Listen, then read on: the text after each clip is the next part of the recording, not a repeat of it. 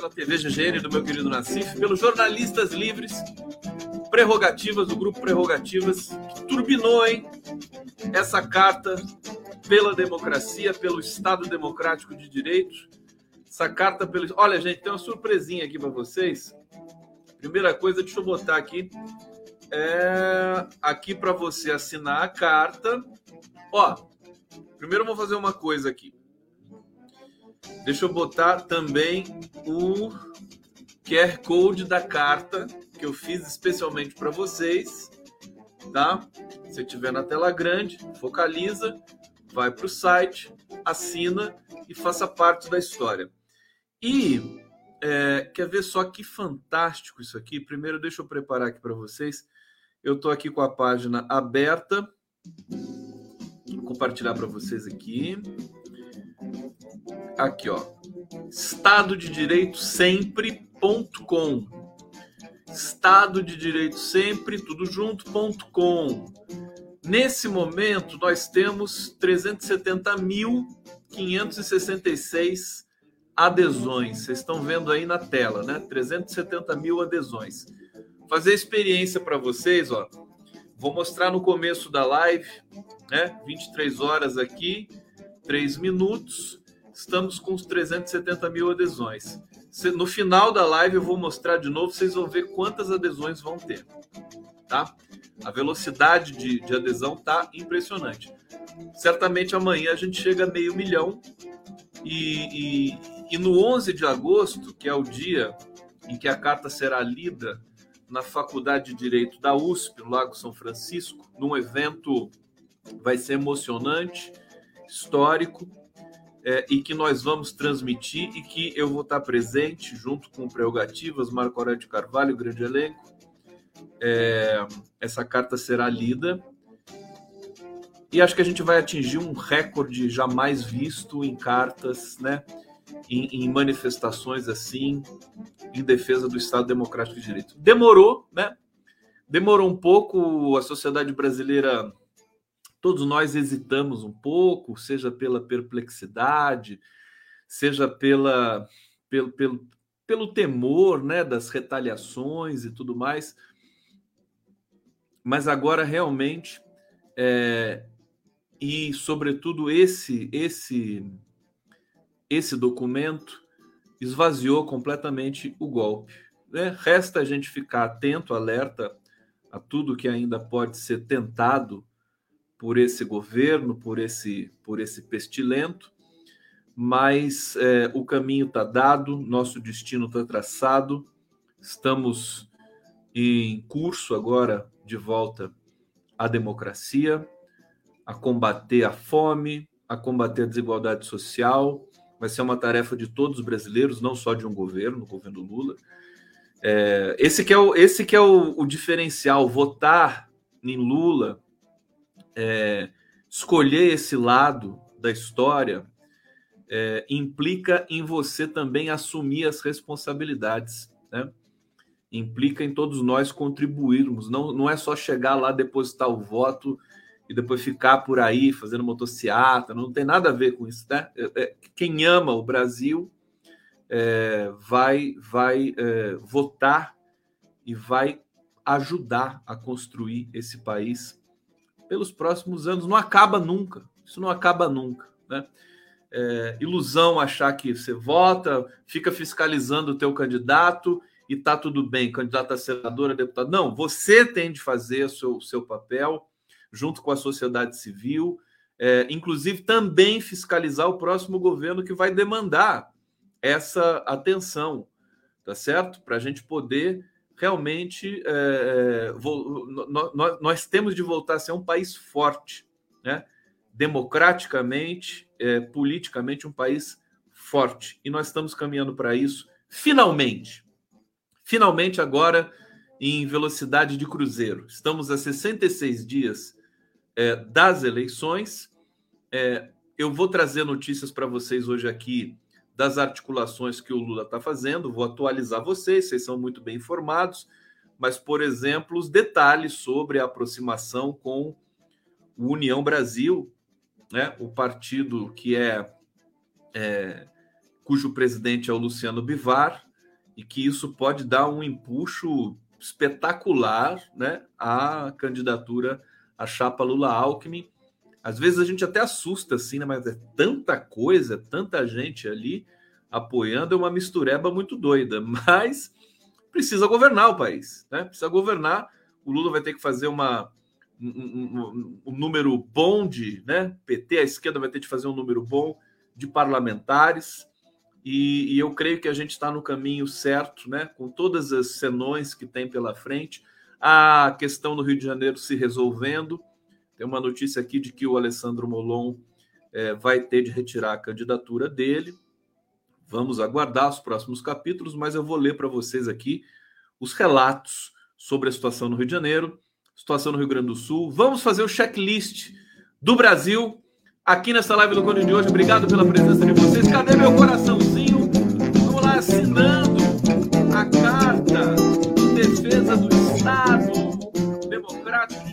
Vou para os comentários aqui saudar vocês, Marinês Moura Bezerra.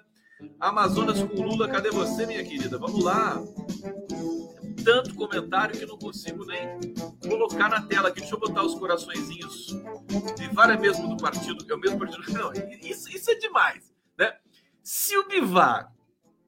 Vamos começar já com tudo, né? Se o Bivar. E, está muito perto dele topar, né? Se ele, se ele retirar a candidatura dele à presidência da República aceitar ser candidato a deputado federal por Pernambuco para receber em troca o apoio do Lula é, quando ele, se ele for eleito, para ser presidente da Câmara. Tá? O Moro está no mesmo partido. Já pensou um Moro, se ele for eleito, ter que apoiar o Lula numa votação? O Moro está no União Brasil, filho. Filho de Deus. Tá no União Brasil. Tá sabendo? Partido do Bivar. Enfim, o Moro vai ter que sair, vai ter que. Pede para sair, vá, volta pro buraco imundo da onde você saiu, meu filho. Volta para Miami lá. Né? Você tava feliz lá.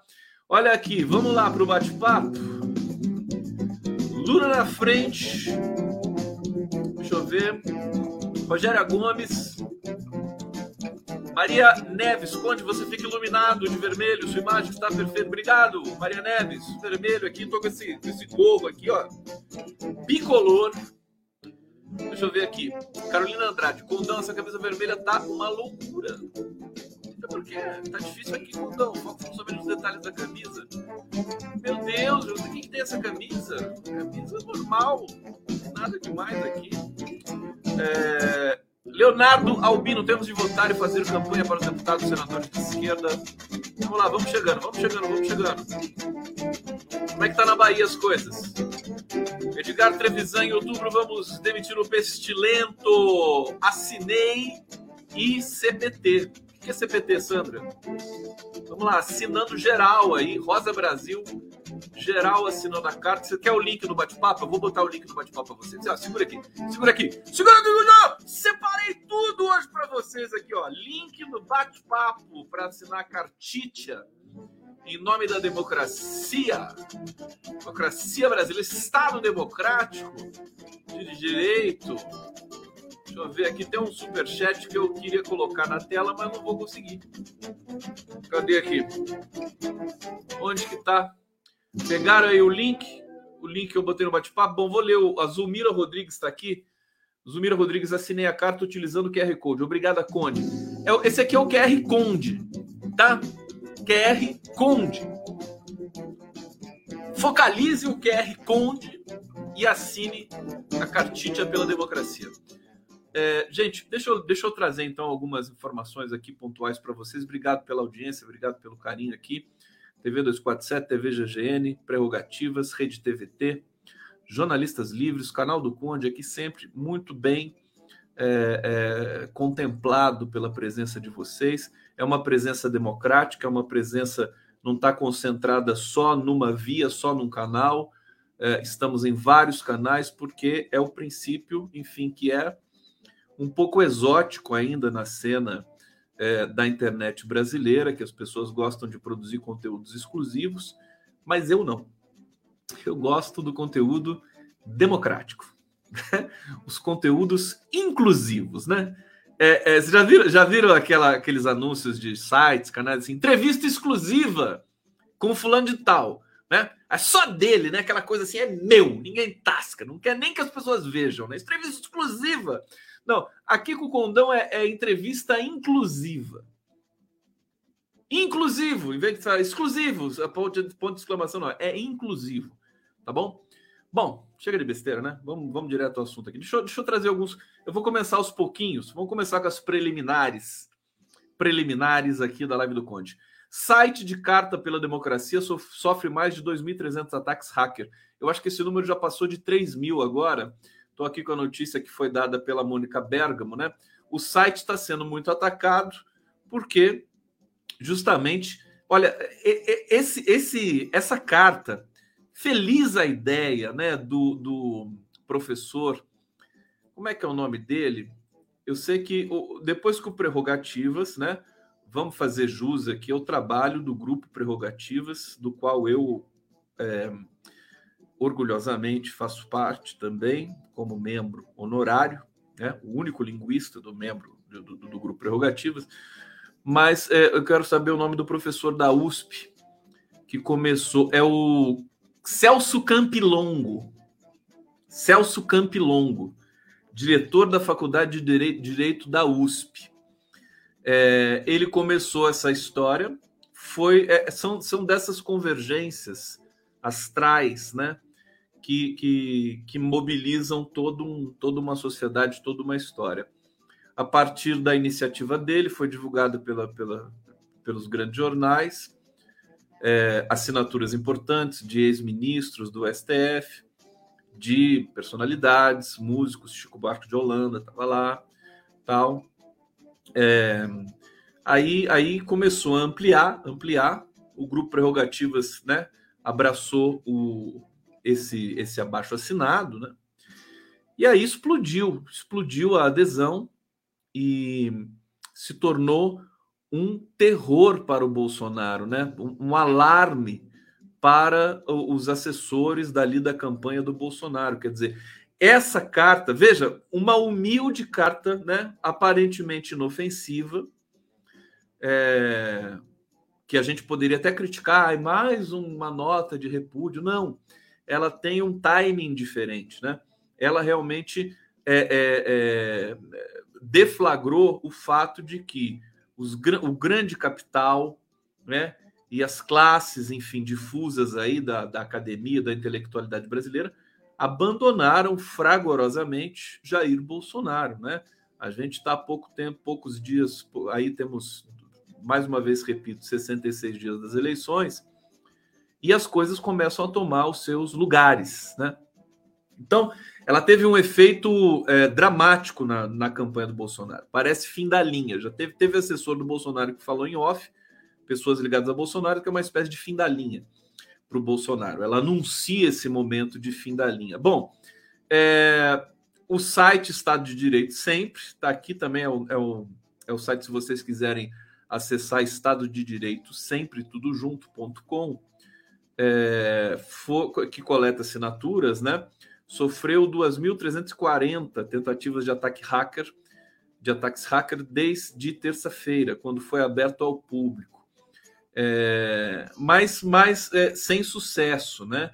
O que fica patente nesses ataques também é o medo do bolsonarismo, dos bolsonaristas, é essa esse esse desprendimento perturbador e terrível do bolsonarismo do Bolsonaro, né? o bolsonarismo vai persistir no Brasil, não sei por mais quanto tempo, talvez até para sempre. Né? A gente tenha de lidar com esse, é, com esse conjunto de, de, de forças macabras da sociedade brasileira. É, a gente tem aqui até, até ontem, né? Plataforma que hospeda a carta já havia recebido mais de 4 milhões e meio de acessos é, e tinha mais de 100 mil assinaturas. Portanto, hoje, né, já está com quase 400 mil, deve ter recebido, multiplica por 4, 20 milhões de acessos, né? É assim, é por aí, tá todo mundo indo lá e, e, e, tem, e tem, uma, tem um dado científico nessa carta, que é muito interessante também, que eu gostei muito e quero dizer para vocês. É, vou ler aqui para vocês. Né? Carta pela Democracia segue manual de ação contra escalada golpista. É, ela segue a risca. Né? O texto foi cirurgicamente redigido, né? É, atendendo a vários interesses e tal, é, e também atendendo a várias pressões né, da sociedade brasileira, para que todo mundo pudesse assinar. Eles tiveram um cuidado, viu, gente, de não fazer parecer a carta é, um apoio ao Lula ou é, o, o, fora Bolsonaro. Então não é, não é viva Lula e nem fora Bolsonaro. É uma carta pelo Estado Democrático de Direito simples, né? E, e para não ficar caracterizada, né, com uma questão partidária, eles tiveram todo um cuidado científico, né? Isso tem muito a ver com o meu trabalho, que é o trabalho de linguista, análise do discurso e tal. Então tá aqui, eu gostei muito dessa informação, quero dividir com vocês. Então, ela segue a risco uma das principais lições de intelectuais que estudam o campo do autoritarismo mundo afora. É, formar uma coalizão tão ampla quanto possível é a melhor maneira de barrar aventuras golpistas. Foi isso que procuraram os autores da carta às brasileiras e brasileiros em defesa do Estado Democrático de Direito. É, em busca de conquistar a adesão de diversos setores da sociedade, eles excluíram palavras que pudessem soar divisivas ou partidárias e mantiveram no texto apenas o que lhes parecia o mínimo denominador comum. Com isso, bom, a gente já sabe que já estamos aqui em 370 mil. No final da live, vamos ver, deve, vai, vai ter crescido bastante. É, de acordo com cientistas políticos, filósofos, historiadores que têm analisado a carta, analisado a escalada de políticos autoritários e populistas em diferentes lugares do mundo, um erro frequente das forças democráticas é o de permanecerem desunidas até que seja tarde demais. Foi o que, foi o que elegeu Bolsonaro. Então, nós, é, é, enfim, estamos é, é, trazendo uma vacina agora para os erros do passado recente brasileiro. E essa carta é talvez o, o processo mais eloquente de tudo isso. Eu já vou falar da pesquisa para vocês, mas vamos lá. Tá muito bonito aqui ela, a, a, o público aqui participando da live do Code. Estou esperando os comentários aqui coloridos, viu? Para a gente fazer uma festa aqui também. E vão assinando, vão assinando. Vamos ver a força das assinaturas aqui durante o programa da live do Conde. É, vamos, deixa eu passar outra, outra informação importante para vocês. Eu vou costurar uma porção de, de notas, né? Até chegar na pesquisa que o Datafolha publicou hoje, que não mudou muita coisa. A gente tem poucas informações novas, vamos dizer assim, na pesquisa. Vou, vou antecipar duas para vocês, né? O Bolsonaro cresceu seis pontos entre as mulheres é, o, que, o que fez com que ele chegasse a 27 pontos, 27%. E mas o Lula está muito na frente, está com 45% entre as mulheres. Entre as mulheres de todas as faixas etárias do país todo. Né? E o Lula é, caiu um pouquinho entre os homens, dentro da margem de erro, e o Bolsonaro. Não, desculpa, contrário. O Lula subiu entre os homens. O Lula caiu um pouquinho entre as mulheres e subiu entre os homens. Como é que a gente explica isso? Bom, alguns analistas estão dizendo que é o efeito prévio é, da, do Auxílio Brasil, do, do, do, é, do, do Auxílio Brasil, né, que chama.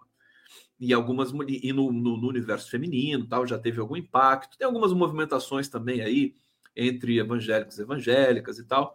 É, mas você tem essas oscilações que não mudam nada o cenário global, o cenário é, é, universal das, da, das pesquisas no país. É, e no caso do Lula, agora, uma coisa a gente pode celebrar, nós que estamos nos setores democráticos, nessa, nessa pesquisa Datafolha. É, o, a gasolina, o preço da gasolina não influenciou, né?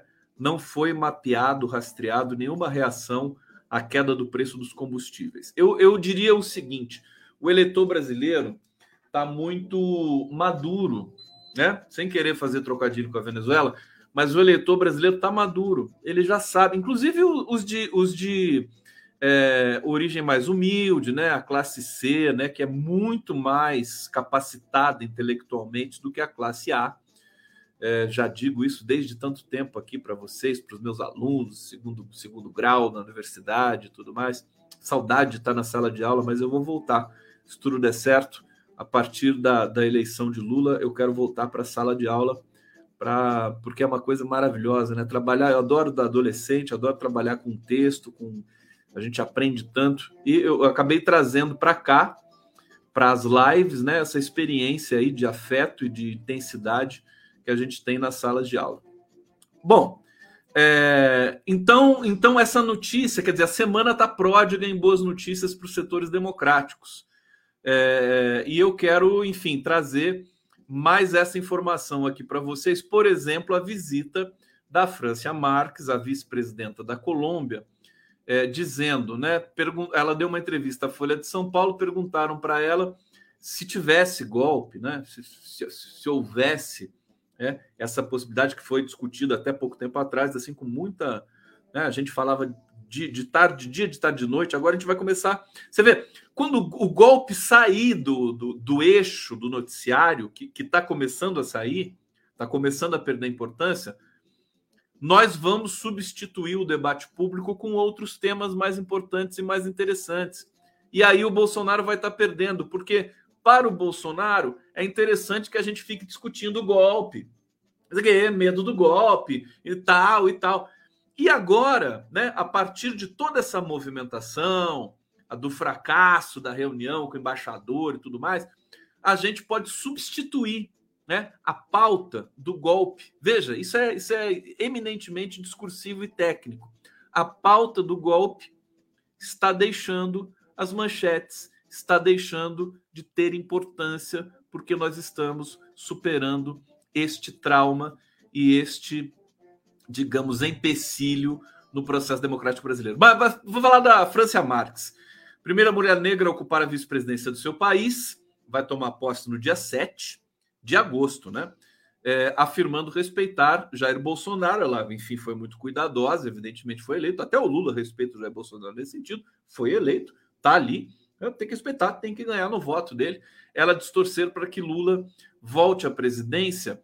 E ela disse uma coisa muito expressiva aqui que tem a ver com todo o desenho da, da América Latina nesse momento, gente. Que assim, se, se, eu, se acontecesse alguma coisa no Brasil, a América Latina se levantaria para denunciar o golpe no Brasil. Você vê como o Bolsonaro está isolado e como esse, esse tema já começa a sair do nosso horizonte, né?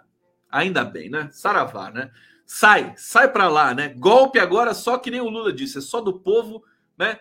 É, é, golpe do povo nas urnas eletrônicas para tirar o Bolsonaro desse lugar e para a gente voltar a andar com a espinha ereta nas ruas desse país, né?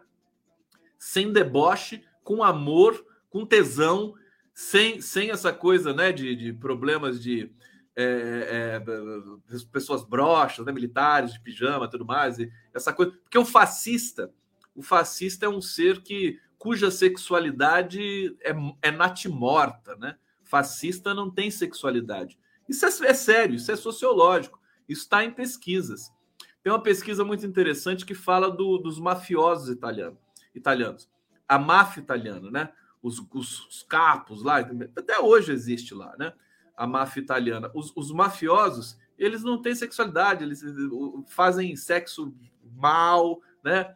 Não cumprem, sabe, nada lá. Eu acho que aquela história que estava na Constituição de 1916 de que é, o débito conjugal da mulher, né? A mulher tinha que prestar prestar contas é, é, é, é conjugais ao, ao marido. Isso estava na Constituição de 16, salvo engano. É, devia ser o contrário, né? E, e, o, e o marido que não está presente ali com, com a esposa, né? Com a companheira. Enfim, fascista não tem sexualidade, fascista é uma merda. Então, é, é, tem mais isso. O Brasil vai voltar a ter tesão, né? As relações precisam ter essa, essa dimensão libidinal positiva, não essa coisa reprimida, né? Desses filhotes do verme, do pestilento aí, que a gente vê no Twitter, é uma coisa tão terrível, né? Eles são. é, é, duro de aguentar, né? Você vê que todas as personagens da Maris Alves, General Heleno, é, Braga Neto, Bolsonaro. É, você olha assim, você, você, imagina uma figura assim, sem, sem sal, sem graça, sem, sem, sem absolutamente nada, que é isso mesmo que a gente já rastreou faz tempo. Bom, é, vamos falar um pouco, vamos falar da pesquisa concretamente, porque tem dados novos da pesquisa aqui. O Datafolha vai, vai soltando a conta gotas algumas questões da, da pesquisa. Então vamos lá. Comigo! Comigo! Saudações democráticas! Alô, jornalistas livres! Jornalista livre! Onde estão? Deixa eu agradecer aqui mais uma vez. Estão aqui vendo a live do Conde. É, vamos lá. No Nordeste, Lula tem 67% de intenções de voto contra 28% de Bolsonaro. Não mudou nada desde a última, da última pesquisa, né? É, ganha de Bolsonaro em segundo turno no Nordeste por 67 a 28, é, numa região que representa 27% do eleitorado brasileiro. Entre aqueles que chegaram até o ensino fundamental no Brasil, Lula vence por 64 a 40%. Esse público soma 32% da população brasileira. Entre os mais pobres, 53% dos entrevistados, Lula conseguiu 63% contra 29% de Bolsonaro. É, de acordo com a pesquisa, Lula aumentou sua quantidade de votos entre os homens e mantém vantagem sobre seu adversário no público feminino. A gente já viu aqui, é a capa do nosso da nossa live. O Lula está com 40 e 45 Deixa eu ver que eu já esqueci, porque é muita coisa aqui, viu, gente? Espera só um pouquinho. Deixa eu ver aqui. 47%, né? 47% e o Bolsonaro 29%. Ciro Gomes 8%. Esse é o dado Lula no primeiro turno, 18 pontos na frente do Bolsonaro. Então chegou esse dado, tem o dado das mulheres e não tem muito mais novidade na, na pesquisa. Talvez o Datafolha comece a soltar aí amanhã, é, outras estratificações para a gente poder fazer alguma avaliação diferente. É, é, resumindo, é, eu acho que dá para a gente já, já dá para começar a pensar, e eu acho responsável pensar nisso, como vai ser o governo democrático, né? Lula Alckmin, como é que vai ser isso? É, quais vão ser as prioridades? O que, que nós vamos buscar? O que, que a população brasileira vai ter de fazer? Eu acho que a gente vai ter uma movimentação forte social de sindicatos, porque todo mundo está com salário defasado nesse país. Todo mundo com salário defasado. Uma vez com o governo democrático de volta à cena, é, os movimentos sociais e os, os, uh, os movimentos sindicais também vão se sentir muito mais seguros de, de irem para as ruas se manifestarem. Isso vai ser a democracia viva né? Democracia viva, por mais direitos, né? Você tem defasagem em todos os lugares desse país, né? É, e, e, manifestações também pela por uma política econômica que seja mais eficiente. Já, já pensou só o fato de não termos mais Paulo Guedes pilotando a economia já vai ser um alívio. Assim, em questão de semanas a gente já vai sentir a diferença, né? já vai sentir a diferença no, no, no, no próximo governo. Bom, é, vamos trazer aqui, deixa eu trazer notícia sobre o Rio de Janeiro. Vamos lá, Rio de Janeiro, vou botar a vinheta aqui em homenagem ao Rio de Janeiro. Cadê minha vinheta, gente? Vamos lá comentando, colorido, corações pro Conde e a vinheta na tela. Vamos lá. Live do Conde. Tá aí, de volta aqui o, o QR Code, QR Code da, da assinatura do, do, do Manifesto pela Estado Democrático de Direito. Tá aqui para vocês irem assinando. Bom, cúpula do PSB, gente, Partido Socialista Brasileiro, é, indica que Molon não deve mais ser candidato ao Senado. Né? A coisa no Rio começou a ficar feia. Não sei se tem mais atualizações assim, porque as coisas são muito vertiginosas nesse momento. Eu vou ficar atento aqui, mas essa notícia que eu estou lendo, ela foi publicada, deixa eu ver que horas. É 19 e 29, né? Não faz muito tempo. É, aqui, vamos lá. Tudo indica que o deputado federal Alessandro Molon perderá a queda de braço. É. Na verdade, o Carlos Siqueira, é, que, que, que já deve estar com a decisão na mão e ainda não divulgou, é, ele, ele, não, ele não foi pedir para o Molon, né? A, a, impressão que eu tenho é que ele foi comunicar ao Molon que ele não poderia ser candidato ao Senado. Simples assim, tá? Inclusive demorou para fazer isso. Mas acho que a, a, o relato é esse. Vamos ver aqui se esse relato tem alguma outra nota né, sobre isso. Ele não deve ser mais o candidato ao Senado, na chapa que pretende eleger também o deputado Marcelo Freixo ao governo do Rio de Janeiro. De acordo com a reportagem, a cúpula nacional do PSB já teria, inclusive, comunicado ao Molon do fato.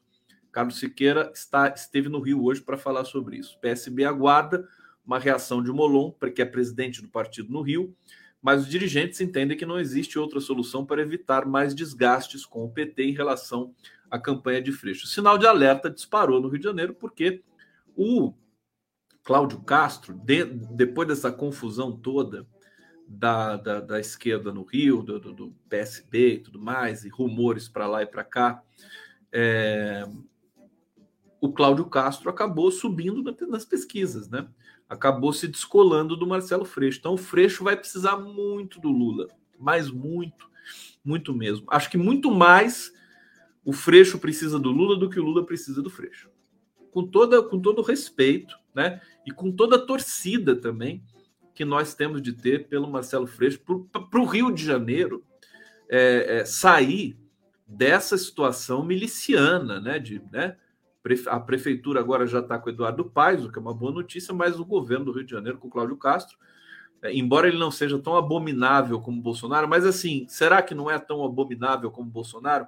Um cara que é o, é o chefe, é o comandante da Polícia Militar e é dono das três maiores chacinas do Rio de Janeiro. Ele tem essa marca, ele pode botar num quadro, né? E aí? Quer dizer, o cara é horroroso, né? Horroroso, perigoso. Então, essa situação também está em processo de desenlace nessa é, semana. Vamos ver, porque o Molon é, é, ele é muito. Ele é marrento, né? E ele está numa posição boa nas pesquisas. O fato é que o André Siciliano entrando no, na candidatura ao Senado, com o apoio do Lula oficializado e tudo mais, o Siciliano vai disparar. A, a gente entende que isso pode acontecer. É, mas vamos lá. Deixa eu ir para o bate-papo um pouquinho para contemplar vocês aqui no nosso, nosso coletivo. Deixa eu ver o que vocês estão falando aqui para sentir o clima de vocês aqui na live do Conde. Ah, vamos ver, vamos ver. Aqui, ó. Castro arrumou um orçamento secreto no Estado. Clemilde Nunes. Vamos ver. Leite, 7,50 litro. Obrigado Bozo. Obrigado, Sandra Coelho, personalizados. Sandra Coelho Personalidades. Vamos ver aqui. Cleusa Marques. É verdade que o feminicídio aumentou muito. Viram um homem que matou um bebê e a esposa. Muito triste. Isso está acontecendo quase todos os dias. É a senha que o Bolsonaro dá todos os dias para que é, as pessoas resolvam as coisas na base da violência. Pato Donald assinou a carta. Aqui, Cleide Mozão. Cleide Mozão é mozão de amor, né? Mozão, como o seu marido esposo te chama. Ô, mozão, mozão. Meu presidente da fala assim: não, é meu nome mesmo, é Basco, né? Aí Condão se ferra, né? Meu presidente Lula, presidente 2022. Vamos ver, os bolsonaristas já estão sumindo da minha live aqui, ó. Antes tinha um monte, agora já está reduzindo, já devem estar, tá, devem estar tá já aí, né? É, segurando a onda, né? Que a coisa está ficando feia para os bolsonaristas. Olha, gente, esse argumento aqui da Patrícia, né? Patrícia de Almeida, o Molon ganha do Romário nas pesquisas. Veja, não é só estar tá na frente, né? Vamos, vamos ter esse, vamos ter clareza nisso aí, né? é, política não é só isso também, não é só estar tá na frente tudo mais, tem toda uma costura aí por trás disso. A gente sabe, eu sei que o Molon estava com um desempenho bom nas pesquisas, mas é, a gente sabe também que, que, que é preciso estar junto. Aliás, essa receita internacional científica de que para combater esses empuxos autoritários é, precisa haver união, precisa haver uma mínima união.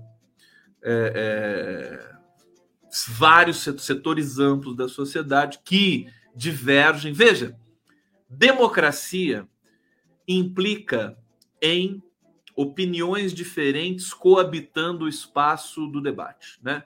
E isso é a democracia. Se você não tem opiniões diferentes coabitando o espaço do debate, você não tem democracia. Então, se você tem uma figura, uma criatura, um político um pestilento, um verme, né? Que quer impor a sua vontade pessoal e infantil para o país inteiro é, e tem poder para isso, você tem de é, agregar as pessoas que divergem. Veja, veja como Lula anteviu isso melhor do que todo mundo nesse país. Ele foi buscar o Alckmin, ele foi buscar pessoas que não concordam, que não são da mesma na mesma tendência do PT da esquerda. Foi buscar amplitude, porque é a regra básica da democracia. Nós precisamos ter várias posições que, ao menos, concordem numa coisa, que elas precisam coabitar o espaço do debate público. É isso que está acontecendo no Brasil e é isso que é um processo muito virtuoso. Tá certo? O Lula vai deixar como legado desse processo todo aí um país que tenha condições de ter uma alternância de poder é, é, de, de qualidade. Eu repito, vou dizer o que eu venho dizendo aqui já há muito tempo. Brasil precisa de um partido político, de, de mais um partido político é, que tenha minimamente as, algumas características que o PT tem. Para a gente poder ter, de fato, alternância de poder. Ter, um, um, sabe, uma nova liderança que seja liberal, que seja, enfim, social-democrata, né? Para fazer para fazer uma, uma não uma polarização, mas um debate de qualidade na sociedade brasileira. É, para que a gente possa ter alternância de poder de qualidade. Dorinho, do, do, Doricozinha, faz tempo que o Doricozinha não aparecia aqui. Conde, entendo os boi zonaristas em seus programas. Você é irresistível. Ô, Doricozinha, eles gostam aqui, né? Depois a gente vai ter de fazer uma transição com esses bolsonaristas que vão ficar órfãos. Luci... Luciene Santos, Conde, você é nosso melhor fim de noite. Obrigado, querida. Fico super feliz aqui com o carinho que eu recebo de vocês. Estou recebendo convites para viajar ao Brasil, super lindo, recebendo pelo, pelo e-mail é, para participar de feiras e tudo mais. Daqui a pouco, daqui a pouco vai rolar tudo isso. Eu tô, tá chegando, tá chegando a hora, tá chegando. Eu vou descontar todo esse tempo que eu fiquei aqui meio que enfurnado, né, fazendo live sem parar. Aí vou viajar o Brasil inteiro fazer as lives em movimentos, luz do sol na casa de vocês. Olha que eu vou, hein? Eu vou. Isso aqui é uma ameaça. Eu vou pegar o violão e vou. É, tem uma notícia hoje que me assustou bastante. Vocês estão assinando aí? Estão assinando? Vamos lá, hein? Tem que vacinar e assinar. Vacinar e assinar. É, uma notícia terrível, mas por um lado também eu, eu celebrei, porque eu acho que o Brasil estava, mesmo antes do Bolsonaro sair da presidência, primeiro que já não manda mais em nada, né? só na, na, nessa corrupção, na compra de votos, né, na compra do Congresso, mas o Brasil, a estrutura brasileira, enfim, Polícia Federal, essas coisas, começa a funcionar já um pouco melhor é, em função do fim do, maná, do mandato dessa besta. Né? E aí a gente tem essa notícia aqui, que por um lado é triste, por outro é para a gente celebrar, porque descobriram, né?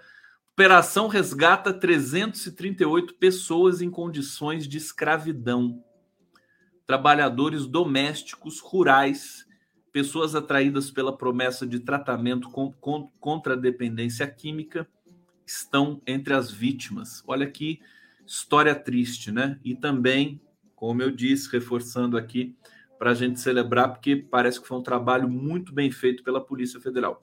Procuradoria-Geral do Trabalho divulgou hoje, nesta quinta-feira, os resultados da segunda edição de uma mega operação que resgatou 338 trabalhadores em situação análoga à escravidão. A ação envolveu seis órgãos públicos, 49 equipes de fiscalização que realizaram inspeções em 22 estados e no Distrito Federal e foi a maior operação conjunta desse tipo já realizada no Brasil.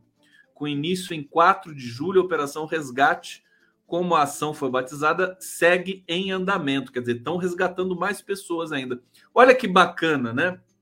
Você pensar que, mesmo no governo Bolsonaro, você tem é, essa gente competente do Ministério Público, da Polícia Federal, aí das, do, das instituições do trabalho, né, que estão de olho na questão do trabalho escravo brasileiro, que bateu recorde depois do golpe de Michel Temer e aí do golpe continuado do Bolsonaro. É, é, disparou é, denúncias de trabalho, não denúncias, mas relatos e, e ocorrências de trabalho escravo no Brasil. E agora você tem a libertação dessas pessoas. Você vê o que é um país escravocrata, né? O que é uma elite escravocrata. Essa notícia, portanto, me deixou é, é, entre, entre lamentar que existam pessoas nessas condições hoje ainda mais, me deixou feliz porque as autoridades estão conseguindo é, lidar com isso. Bom, essa novela, gente, vamos lá para o cenário eleitoral de novo. A novela do Molon no Rio de Janeiro, o Lula, o Lula tá muito, ele tá, eu não gosto da palavra agressivo, né? O Lula, ele, mas ele tá com desempenho, né? É, é aquela coisa, é um animal político, né? O Lula é um, é um, um leão político, né? Um leão. E ele, enfim, agora está na hora de resolver essas pendências aí em função dos limites, de prazos e tudo mais. E o que, que ele conseguiu? Ele conseguiu o apoio do PSB de Pernambuco, que é, o, que é a ala mais poderosa do Partido Socialista Brasileiro, para a retirada da candidatura de Molon.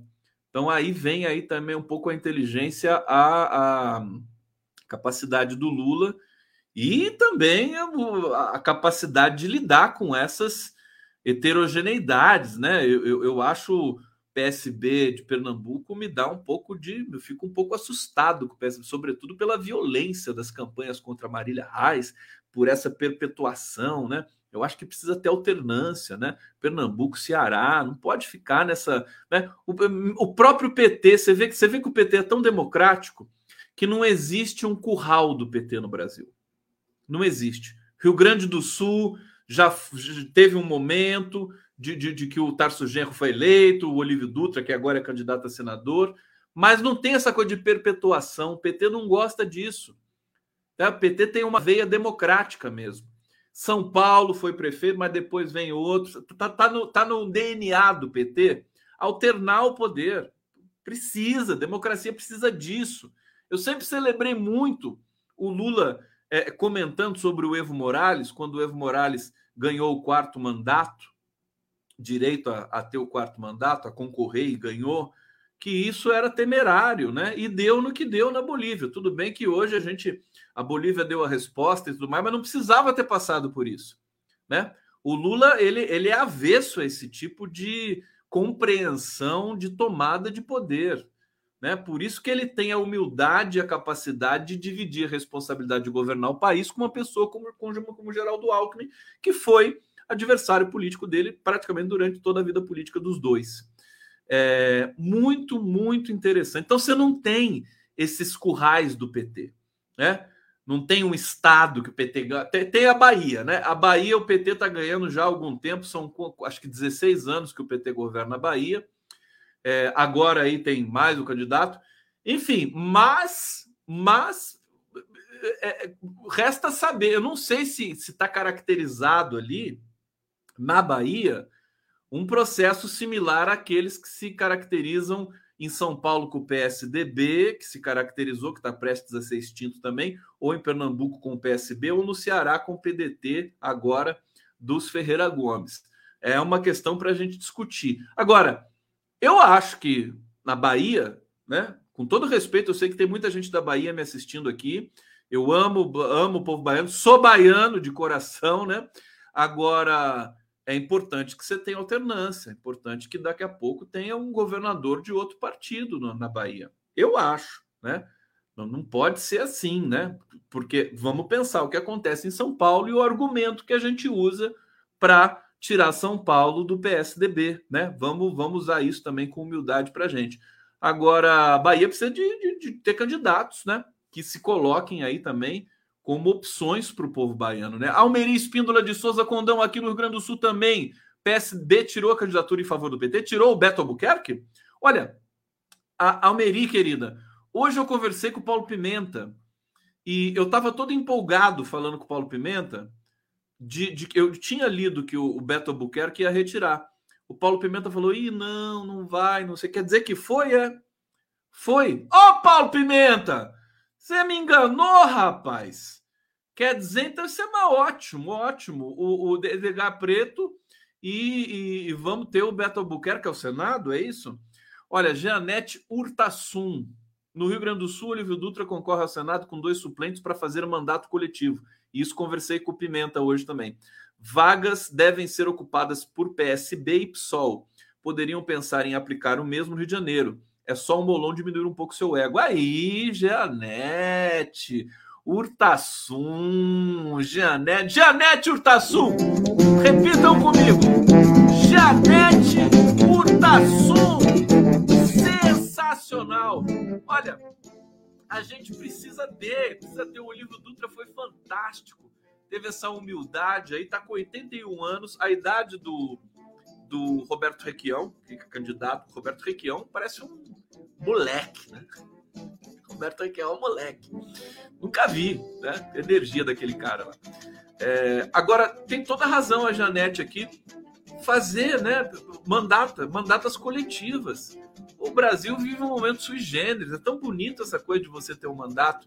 Não tem nenhuma restrição legal disso. Nós temos muitas mandatas de vereadoras, sobretudo no campo LGBTQIA, no campo dos movimentos negros, né? É, muito bonito em São Paulo e outras experiências que a gente tem pelo Brasil. É, concordo, concordo. Acho que o Molon, enfim, poderia se. Agora, vai falar para o Molon e para o Siciliano fazer uma candidatura coletiva ao Senado. Aí você, aí você fala e se cobre, né? Vai com colete à prova de bala para falar isso para os dois, né? Porque ali, ali não tem mais jeito, não. Agora, esses quadros históricos do PT, hoje eu fiquei sabendo que o Patrus Ananias é candidato a deputado federal. O Patrus Ananias também deve estar com 76 anos, né? Essa geração dos 70 do PT, que é o Zé Dirceu, é o Lula, é o Olívio, é o Tarso Genro e tal, é, eles estão aí tão fortes, tão lúcidos, tão maduros, tão com muita muita lenha para queimar ainda. É, é, e vai ser e mesmo se eles não se candidatam, o Suplicy, né? Suplicy com 81 anos está aí fortíssimo, né? Mesmo se eles não se candidatarem, eles vão contribuir demais, né? Seja onde eles estiverem, seja nas fundações e tudo mais. Bom, vamos lá, deixa eu trazer mais umas notícias para vocês aqui na live do Cone. É. Saudações. Aqui é a Adriana. Eu vou colocar a pessoa na tela porque esse aplicativo aqui é tudo doido. É, tem gente que assiste a live de manhã, então eu brindo a vocês. Tem gente que não aguenta também por causa do trabalho, né? É, Para você que assiste de manhã, meu querido, um beijo, um bom dia, um cheiro, um afago, um, qualquer coisa, um beijo no cangote, entendeu? Toma esse café aí, bota o leitinho. Leite não, que tá caro, né? Então, toma o café puro mesmo. Então, café tá caro também. Então, chá, né? Tomar um chá, pãozinho, pãozinho de queijo tal. Já tá bom para ir pro trabalho, né? Com o pique do condão. Vamos lá.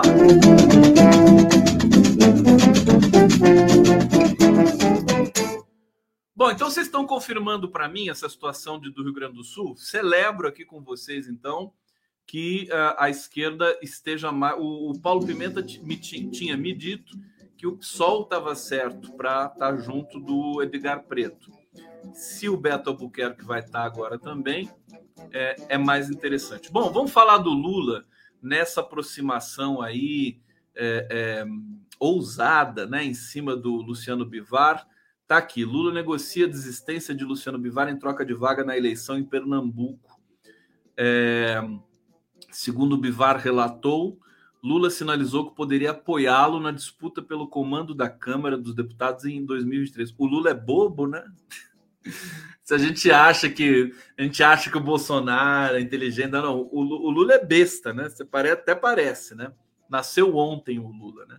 É, para Bivar, importa o apoio de Lula não apenas numa eventual busca pela presidência da Câmara no ano que vem, mas também para que ele seja reeleito deputado. Aliados do Bivar dizem que, sem uma articulação na qual o PT e o PSB construam o apoio de prefeitos do Estado a Bivar, seria difícil o parlamentar conquistar nova vaga na Câmara. Deixa eu explicar uma coisa para vocês. É, a situação política do Brasil, né? o Bolsonaro, ele, ele, como ele capturou o Congresso, comprou os parlamentares com o, o orçamento secreto, é, e tem um jeito peculiar, né, autoritário, né, de fazer política. Ele não, Bolsonaro não faz política. O que, que aconteceu? O Lula nada de braçada nesse país, né? Ele está podendo fazer aproximações com todo mundo sem pedir licença. Olha, eu, acredito que o União Brasil possa apoiar a candidatura Lula, mas não fazer aliança. Se fizer aliança, a chapa Lula-Alckmin iria ter é, 70% do tempo de TV. Seria, seria uma, uma, uma situação esmagadora. Eu acho que não vai chegar a tanto. Acho que vai ser uma, uma aproximação informal, né? Liberar aí os Acho que vai ser difícil. Você já pensou o Sérgio Moro tendo que apoiar o Lula né, para presidente da República? Vai ser engraçado, né? É, mas o Lula nada de braçado, não tem, não tem adversário na costura política no Brasil. Vamos, vamos concordar com isso? Quem que quem que que está no outro campo do Lula na questão da construção de palanque? Ciro Gomes? Ciro Gomes, Ciro Gomes, ele, ele mal consegue, né?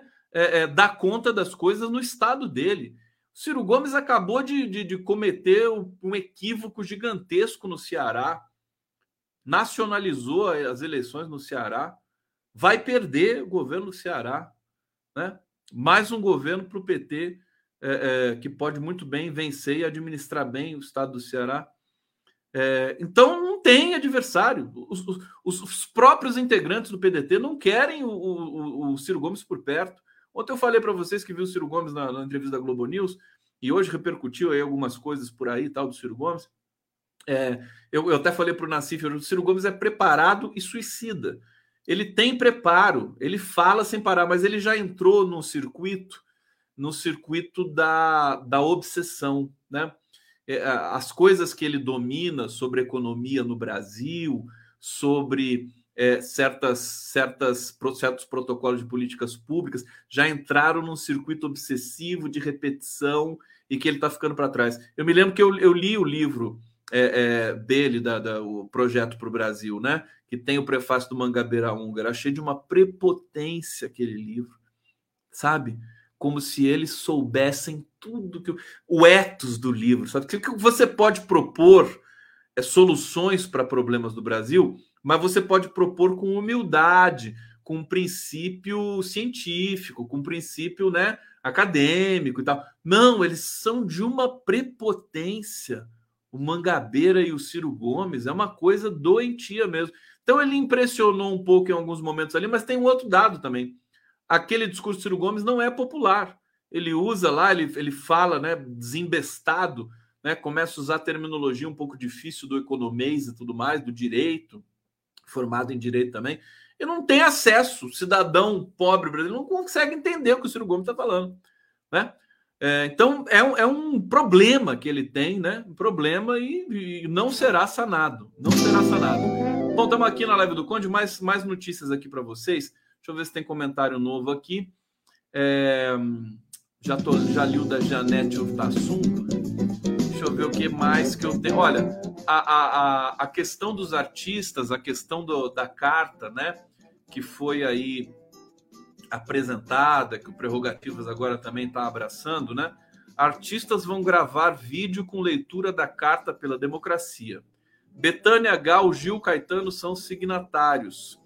A 342 Arts, né? Como sempre, está ali por trás dessa movimentação.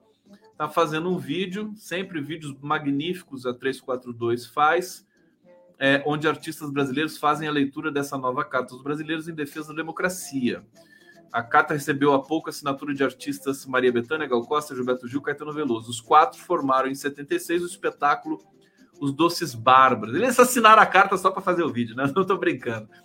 Aê, 342 Artes, que maravilha! Vai fazer o vídeo, vai ficar bonito. O Condão vai passar aqui para vocês assim que ficar pronto, né? Eu preciso falar com, com os meus amigos lá na 342 para a gente fazer essa movimentação junto aqui. Ô 342, vem para o coletivo do Conde aqui também. Tá bonito, tá gostoso aqui. É, eu vou, vou, vou trazer essa informação para vocês. Bom, a gente vai chegando aqui no fim da live. Eu vou agradecendo muito vocês. É, deixa eu... Aqui tem uma, uma, uma, coisa importante, e aí eu fecho com isso, tá? É, esse documento da USP, ele, ele veja, ele tem um, um teor um, um, timing completamente diferente dos outros documentos que foram até hoje apresentados. De documentos importantes que a gente apresentou, prerrogativas, a BJD tudo, mas esse tem um dado especial. É, pelo timing histórico, pelo processo imediatamente depois de uma catástrofe de reunião que a, afetou a soberania brasileira, a reunião do Bolsonaro com os embaixadores, mas o fato é que é um, é um, um, um, documento que vai fazer com que as pessoas ocupem as ruas. Até porque ele vai ser lançado presencialmente na, na, na USP, né? no Lago São Francisco. Vai ter um peso histórico, e isso vai ser a história, né? talvez o momento mais histórico desse, desse período aqui no Brasil vai ser o lançamento dessa carta. A Fiesp vai lançar uma outra carta também com apoio e assinatura dos sindicatos, das centrais sindicais do Brasil. É, a própria FEBRABAN está entrando nessa, nessa carta da Fiesp também. Então, o movimento é um, é um cerco muito grande e as centrais sindicais, os movimentos sociais estão prontíssimos para ocupar as ruas e a gente vai ter o desdobramento disso nas ruas. Então, é, realmente a, o, o, mundo já foi melhor para o Bolsonaro e agora ele não está sorrindo mais para o Bolsonaro, não. Está é, tá sorrindo para a gente. Então eu diria o seguinte: a gente está é, é, entrando numa nova fase, uma nova fase do Brasil. Onde a pessoa está perguntando aqui onde é que eu assino, o QR Code está aqui, gente. Tá? Se você focalizar aqui, você vai ser direcionado diretamente para o site, né? Para o site aqui é, estado de direito sempre.com estado de direito sempre.com eu vou atualizar aqui mas antes vamos trazer dois comentários aqui chegaram agora para gente. Mangabeira Húngaro Marta Hamester Mangabeira Húngaro é recrutador da CIA mal assessorado o Ciranha né? É. Mangabeira Húngaro tem, tem lampejos brilhantes de filosofia e tudo mais mas é uma figura estranha. Eu, tenho medo. eu não sei porque o Lula deu para ele. Você sabe que ele é o estopim para a saída da Marina Silva do governo Lula, né? Eu não sei quem convenceu o Lula a dar é, para o Mangabeira Unger uma secretaria da Amazônia. Foi uma imprudência do Lula. Alguém convenceu o Lula a fazer isso, não sei quem foi. É, gostaria de saber. Né? E, e, uma, e, e o Mangabeira Húngara ali, a Marina Silva se mandou. Entendeu? Até uma história boa para Marina Silva contar aqui para gente em algum momento que, outros, que eu puder trazer ela aqui. Bom, deixa eu tirar aqui a nossa, a nossa legenda, deixa eu tirar aqui o nosso QR Code e vamos ver conforme prometido. Eu vou atualizar aqui a. Olha aqui, não, não subiu tanto. Deixa eu, deixa eu compartilhar com vocês que eu prometi. Deixa eu compartilhar a tela aqui, que é do é, da assinatura. Quando eu comecei a live, estava 370 mil, agora está 372 mil. É, 372 mil adesões. Agora, durante. É porque a gente já está tarde da noite, tá, gente? Já está tarde da noite. Agora, durante o dia, estava uma velocidade assim de 20 mil assinaturas por hora. Vocês vão ver amanhã. Amanhã a gente chega a meio milhão, né? Com toda certeza. a meio milhão. E aí a gente vai chegar, a próxima meta é um milhão. Tá bom? Tá bom, gente, ó. Obrigado, viu? Um beijo para vocês aqui. Tá aqui a minha canequinha de amor para vocês. Todo mundo assinando. A coisa tá virando. Tá chegando a hora. Tá bom? Uma excelente noite para quem assiste de manhã, ó.